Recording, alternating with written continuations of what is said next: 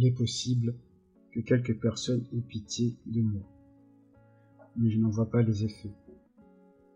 Mon petit négoce me remplit de soucis, qui pressent douloureusement sur mon front et sur mes temps, sans cependant me faire espérer des satisfactions dans l'avenir, car ce n'est qu'un petit magasin.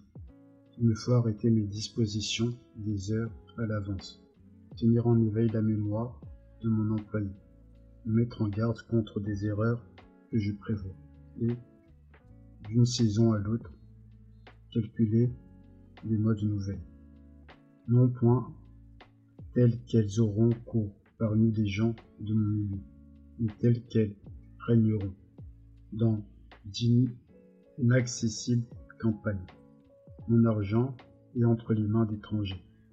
Je ne puis connaître au juste leur situation. Je ne puis devenir quel malheur risque de les frapper. Comment pourrais-je m'en prémunir? Peut-être ont-ils pris le goût de la dépense et donnent-ils une fête dans les jardins de quelques auberges? Et d'autres s'attardent-ils un moment à cette fête avant de poursuivre leur fuite vers l'Amérique? Lorsque je, lorsque je ferme boutique, un soir de semaine, et que je vois soudain devant moi de longues heures pendant lesquelles je ne pourrais rien faire pour répondre aux incessantes exigences de mon commerce. Alors toute l'inquiétude que j'avais chassée le matin reflue sur moi, comme le retour de la marée. Mais elle n'y reste pas en place et m'entraîne avec elle au hasard. Et pourtant, je ne puis tirer parti de cette humeur.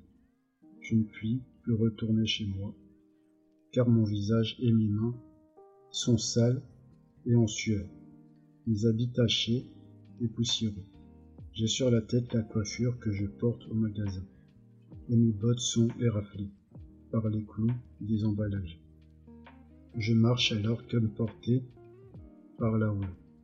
Je fais claquer mes doigts et je passe la main dans les cheveux des enfants que je croise sur ma route. Mais le chemin n'est pas long. Déjà, me voici chez moi. J'ouvre la porte de l'ascenseur et j'entre. Maintenant, je suis seul et je m'en aperçois, soudain.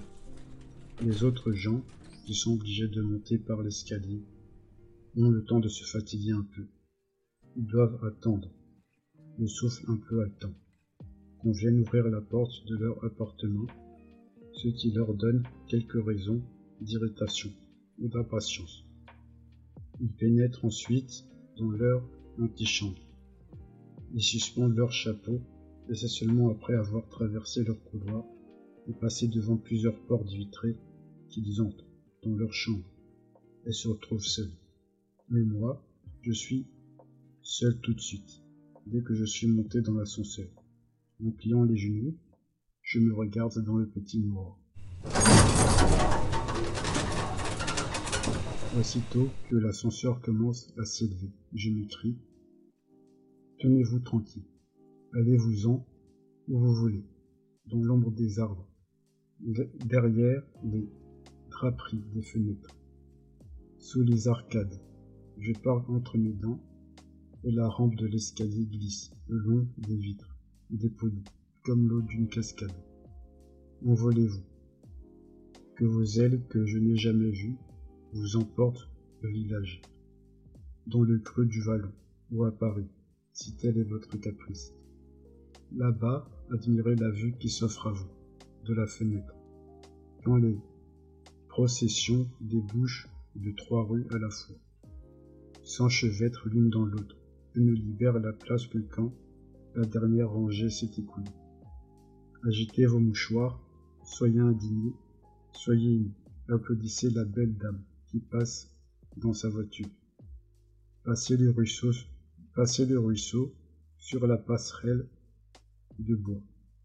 Signe aux enfants qui se baignent et écoutent, émerveillés les auras, que poussent mille matelots à la fois sur ce cuirassé que voilà dans le lointain.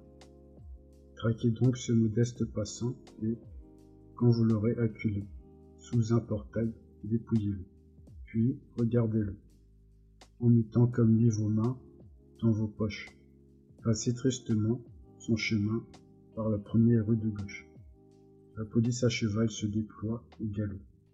Elle retient la foule de ses bêtes et vous fait reculer. Laissez-la faire. Elle est perdue si elle s'engage dans cette étroite ruelle. Dans cette étroite ruelle. Je le sais, les voilà déjà.